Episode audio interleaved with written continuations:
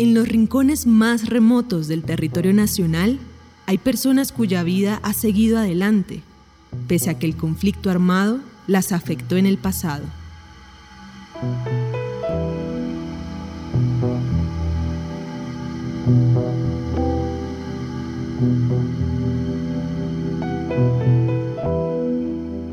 Paulina Maecha decidió hacer muñecas como una forma de procesar el dolor de haber perdido a su hija, Cristina. Porque yo quería hacer una muñeca descuartizada. Y yo dije, la hago en una tabla y la voy a hacer así, pero entonces no la pude hacer. Yo tenía como cinco muñecas para decir, pues hice unas muñequitas así de tela. Yo las saco a toda mano. Como que la esencia Cristina o el espíritu, ella me ha ayudado entonces me dijo, ¿cómo le va a poner? Yo le dije, yo no sé. Entonces me mi esposo, oiga, póngale las Cristinas del conflicto. Yo dije, sí, las Cristinas del conflicto, porque como está el país, cualquiera puede ser una Cristina, ¿no? Venderlas sería vender la memoria de nuestras hijas, porque yo me enfoqué fue con nuestras mujeres rurales. Las Cristinas estuvieron, es que no me acuerdo, estuvieron en la G, se expusieron a la Cruz Roja, la llevó y se hizo un conversatorio, el por qué, porque mucha gente le preguntaba y decía, no, esa de estar con el novio, pues voy a viajar, lo mismo funcionaron, entonces ese día estuvimos en el conversatorio con una maestra mía, doña Paula, le voy a pedir un favor, cual, no deje perder el apellido de la desaparición forzada. Le dije, no, porque yo me puedo desaparecer por una hora, dos horas, forzada es cuando lo llevan a uno a la fuerza. La Coalición Internacional de Sitios de Conciencia y Javeriana Estéreo Bogotá presentan la serie radial 50 vidas. El capítulo de hoy, Ellas tienen nombre de flores. Mi nombre es Paulina Maecho, tengo 64 años. Mi hija María Cristina, eh, ella quería ser médica cuando niña. Desde muy chiquita ya jugaba con las muñecas y se ponía una cabulla aquí, hacía una estación de enfermería y todo eso, y que las inyectaba porque ella quería ser desde niña médica, y que como no tenía los recursos, porque yo quedé viuda, hay un poco de dificultades que tuve en mi vida, entonces yo le dije, Cristina, pues estudia enfermería. Ella salió del INEN, la promoción del INEN, porque en el INEN salía con EFAS de, de enfermería, promoción social y ella ahí trabajaba de noche y en el día estudiaba. Y ella se graduó con un promedio, una tesis labreada, porque siempre era el promedio 4.8, 4.9, 4.8, 4.9. Y ella le tocaba trabajar de noche y en el día estudiar para poder ella superarse.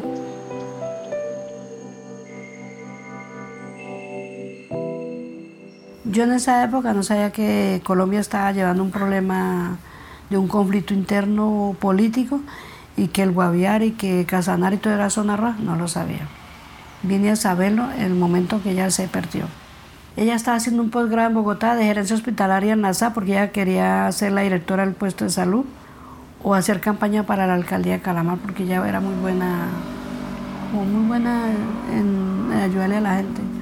Ese es Calamar Guaviare, que eso es donde está casi cerquita del Churiquete que encontraron hace poco.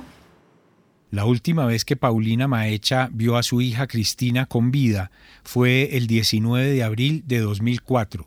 Pues en Calamar, eh, ella me dio una recomendación, dijo, mamá, necesito que me compre un buque de flores, que me compre un celular para la secretaria de ella. Y me pidió un arroz chino, yo lo mandé como ella me pidió. Y el, lunes 19, yo, ella se fue a la una de la mañana, yo fui la acompañé al terminal, nos abrazamos, y fue el último abrazo que yo le di a ella porque no... Si ella llegó a San José y me llamó, me dijo, mamá, llegué bien, voy en el carro de línea de 11 de la mañana, llevo dos cajones para unos viejitos que mató la guerrilla que eran celadores, cuidaban una escuela y no más. En esa época eran como 10 horas. Ella se venía a estudiar, se venía los jueves se venía por tierra y eso estaba fea. Ahorita está bueno, es una autopista, pero en la época llegaba toda buena, llena de tierra y todo, se ponía un gorrito blanco de pero Y entonces llamaron, yo estaba en el trabajo, llamaron como a las dos de la casa a mi casa y le dijeron a mi marido que Cristina no había llegado. Entonces él no sabía si decirme o no decirme a mí. Entonces dijo yo, pero yo cómo hago para decirle a Paulita. Yo, no, le voy a decir a Paulita. Fue al trabajo y me dijo, Paulita, que Cristina no ha llegado. Yo, ¿y cómo así? si yo hablé con ella a las 11 de la mañana, que ya había llegado a San José bien y que iba para Calamar, entonces saqué una plata prestada, 500 mil pesos esa noche. Yo me iba a ir por tierra para San José y me dio un dolor de cabeza que me moría. Dije, no, me voy en avioneta. Me fui en avioneta y compré el pasaje de Villavicencio directo a Calamar. Cuando yo llegué a Calamar, nadie da razón, nadie sabe, pero la gente del pueblo sí sabía lo que ha pasado con ella porque todo el mundo me mira y nada. Yo dije, ¿y ahora yo qué hago? Me quedé esa noche en la pieza de ella y lloré toda la noche ahí en la pieza de ella. Y yo dije, bueno, al otro día me fui para San José. Me tiraron allá a la Cruz Internacional, hablé con una francesa, me parece que me Valeria, algo así. Me recibió la, la inquietud mía y ella me dijo esto, mire doña, yo voy a ayudarle a buscar, si fue la guerrilla, yo hablo para que la dejen entrar a hablar con ella si está viva. Si está muerta, hablamos para que se la entreguen. Pero si fueron los para, es difícil. Eso sí me lo dijo muy claro. es difícil, difícil. bueno. Solo hasta un año más tarde, Paulina Maecha pudo saber qué sucedió con su hija Cristina. Yo me volví investigadora porque yo quedé muy impactada con la desaparición de hija hasta la fecha, hasta el día que cierre mis ojos porque mi hija no era la mascota del puesto salud ni de mi familia, era mi hija, mi carne. Entonces, yo, yo no soy letrada, pero yo leo mucho, mucho, demasiado.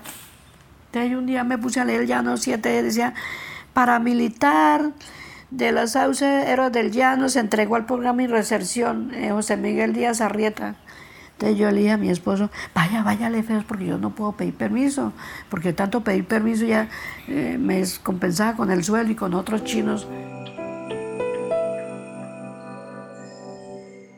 Como ellos no aceptaban en justicia y yo ya en mi caso, cuando la ley 975, que la autora era Elba Beatriz Vargas Silva, que para que ella me ayudara, y no aceptaban que eso había sido la guerrilla, un poco donde cosas feas. Entonces yo le llevé este paquete y le dije, mire doctora, yo sé qué pasó con María Cristina y se lo llevé. Digo, ay, doña Paula. Entonces aceptaron por línea de mando. Y ahí involucraron a Richard, a Iso Cifuentes Hernández, alias Richard, e Iso Murillo Romero, alias El Cabo Murillo, que él fue el que la bajó. Entonces supe todo eso. Entonces ahí, con, ahí se habla todo y la contextura y todo, la plata que le robaron, porque ya le robaron 4 millones 280 mil, que ella cargó una tarjeta de débito del Banco Popular y le sacaron esa plata y todo, porque ya le pidieron la clave a golpe.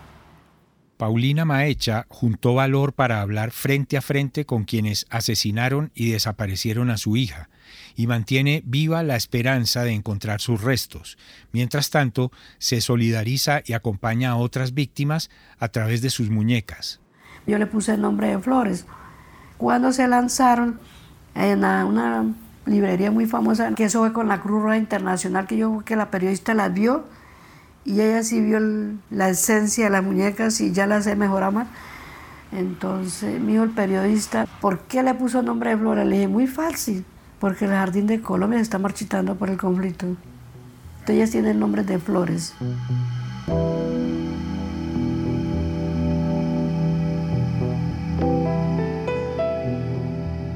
50 Vidas es una serie radial de la Coalición Internacional de Sitios de Conciencia y Javeriana Estéreo Bogotá.